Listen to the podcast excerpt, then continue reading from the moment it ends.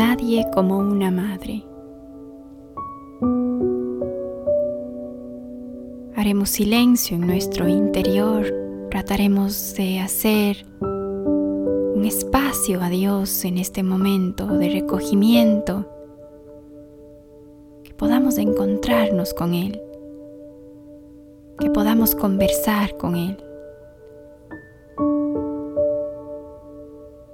Señor, que en esta meditación cada palabra no regrese vacía. Por la señal de la Santa Cruz de nuestros enemigos, líbranos Señor, Dios nuestro. Invocaremos al Espíritu Santo. Ven Espíritu Santo, ilumina los corazones de tus fieles Enciende en ellos el fuego de tu amor. Envía, Señor, tu Espíritu y todo será cambiado. Se renovará la faz de la tierra. Amén. Saludaremos a María. Dios te salve María, llena eres de gracia.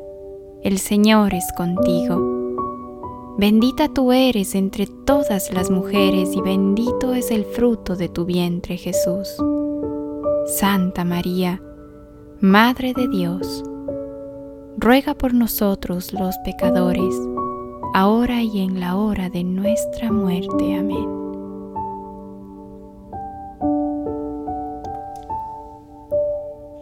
El Espíritu Santo descenderá sobre ti. Lucas 1.35 He aquí un gran desconocido, un desconocido para el mundo, al que nadie ha conocido tanto como María. Tampoco tú y yo, creyentes, quizás sabemos gran cosa de esta insuperable persona en la cual Dios alienta. Reúne los símbolos más vigorosos, viento, fuego, torrentes. Sondean las conciencias humanas más penetradas de Dios. Contempla las obras más audaces de amor de toda la historia humana. La caridad de los santos, considera a la iglesia inexplicablemente primaveral en su pobre arcilla de hombres. Y algo se filtrará en tu corazón desacostumbrado a lo divino. Ese alguien, con mayúsculas, se llama Espíritu Santo es quien reirá grande, dulce y poderoso en tu alma. Cuando tu corazón se abra a su poder con un tan solo sí.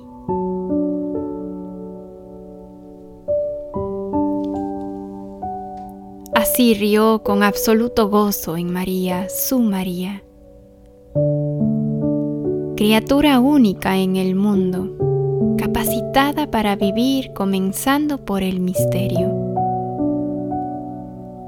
En esta lucha contra la ilusión del hombre mundano, convencido de que evidencia y visibilidad son la misma cosa, el Espíritu será el que al fin vencerá donde todos los salvados ya no tendrán necesidad de luz de lámpara.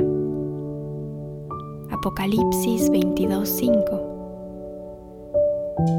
Porque la superluz de la naturaleza divina ya les habrá colmado. No todos somos capaces de contemplar con el entendimiento las perfecciones invisibles de Dios. Romanos 1:20 se ve y así somos materiales.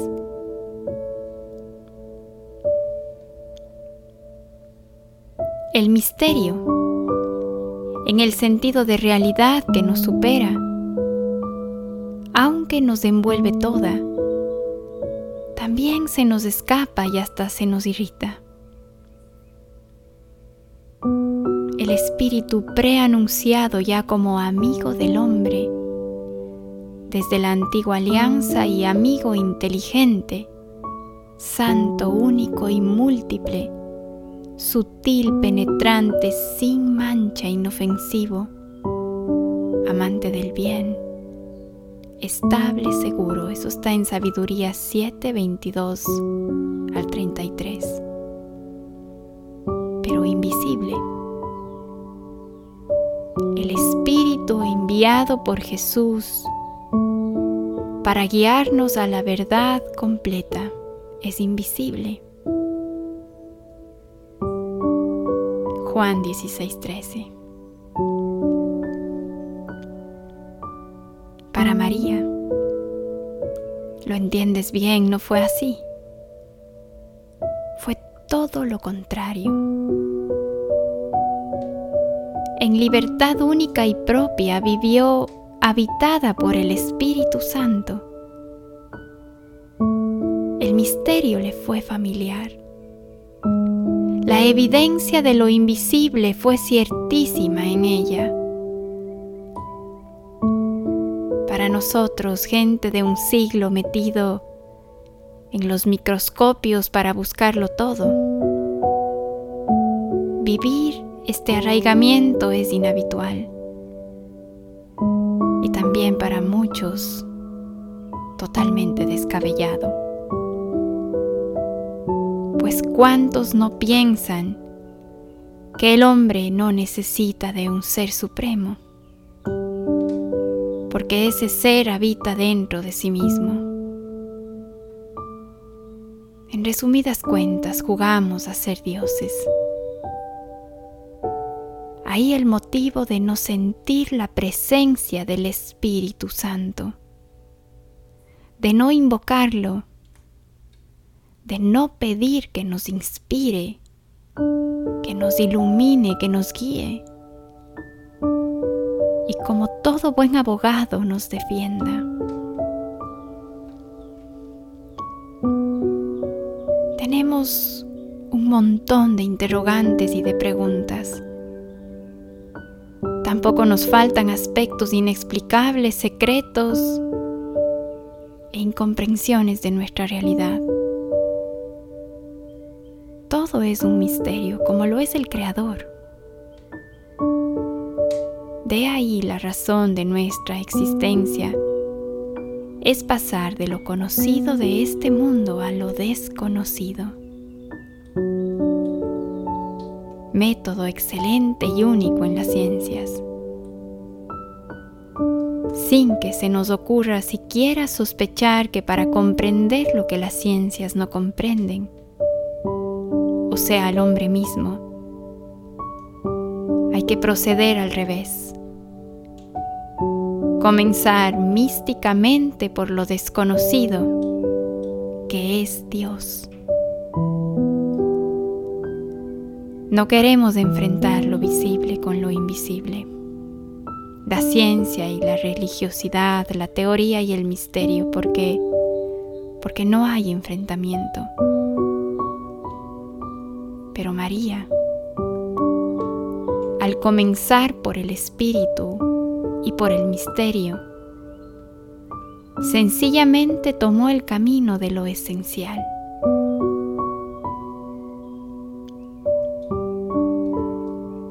Y de la misma manera podemos hacerlo cada uno de nosotros, tú y yo, todos. Todos hemos de hacer lo mismo si queremos encontrar el orden de las cosas. ¿Conoces la historia del supercerebro electrónico?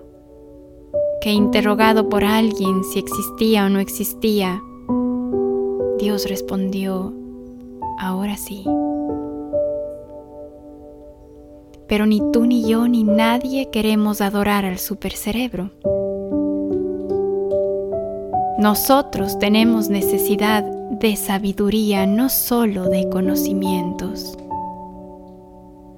tenemos necesidad, como María, de vivir en nosotros el descender del Espíritu y de aceptar luego el desafío. Todos los desafíos que provienen de nuestra condición humana.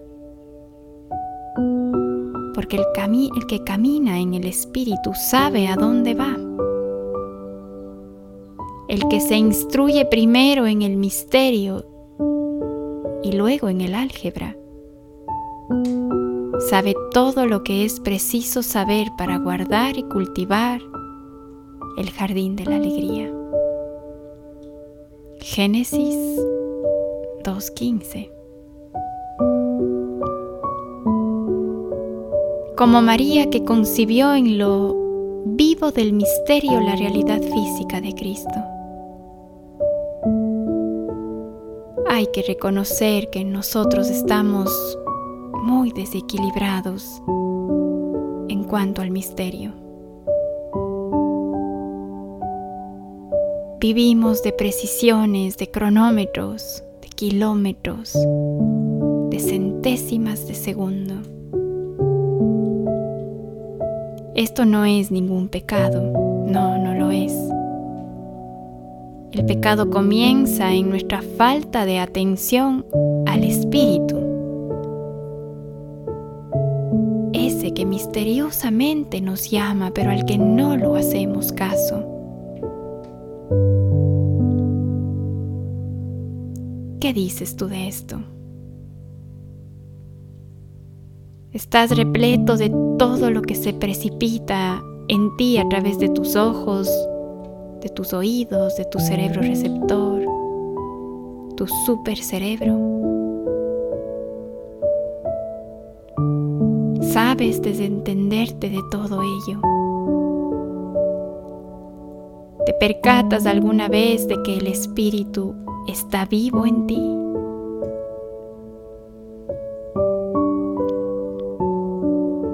Que quizás está más vivo que todos los movimientos que te rodean y que se agitan dentro de ti. De que incluso verdaderamente es el único vivamente vivo.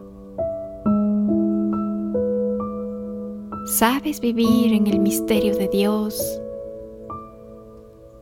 ¿O tienes que zambullirte para no sentirte perdido en los rastros artificiales lo que cuenta la televisión o de tanto medio tecnológico hoy en día? En una palabra, al pensar en ti honestamente, ¿Te parece que eres más espiritual o más animal? Pregunta que humildemente debemos hacernos a diario mientras mientras intentamos darle vida al espíritu en nosotros. De lo contrario, nada somos.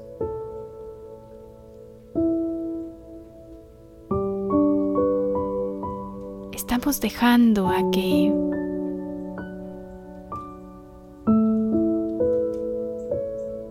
esa pista donde puede aterrizar el Espíritu Santo en nosotros. La pista que somos nosotros está despejada para que Él aterrice aquí. O la tenemos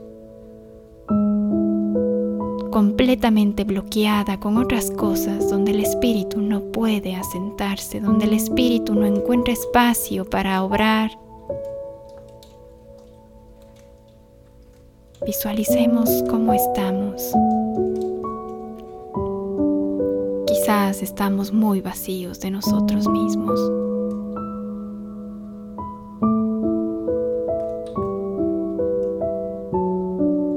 O quizás demasiado llenos de nosotros mismos. ¿Cómo estamos? Cerremos nuestros ojos, nuestros oídos, nuestra curiosidad a tanto ruido y dejémonos llevar por el Espíritu. Dejémonos llevar al silencio más hondo de nuestro ser, donde nada ni nadie nos hace bulla,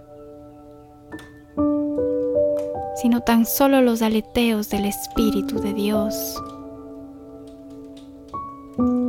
Vayamos ahí dentro, dejémonos de tanta bulla.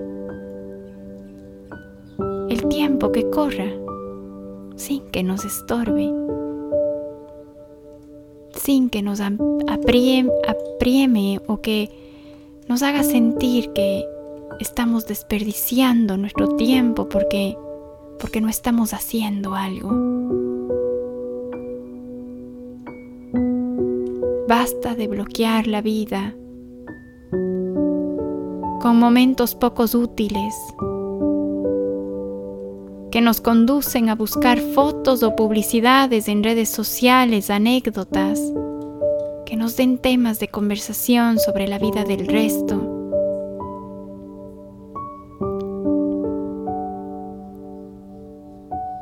Curiosidades que nos llevan a pecar de mente, de labios, con críticas. ¿Y qué nos deja luego? Solo vacíos. Es decir, nada nos deja.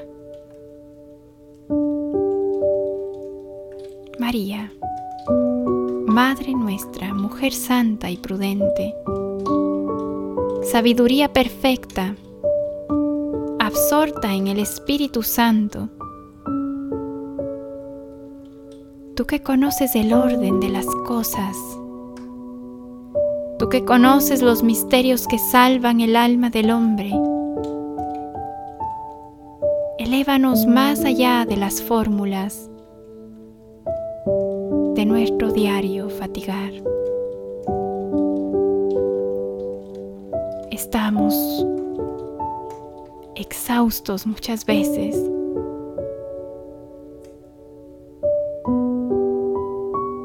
Estamos cansados. Ayúdanos, ayúdanos María a ser familiares del rostro invisible del ser.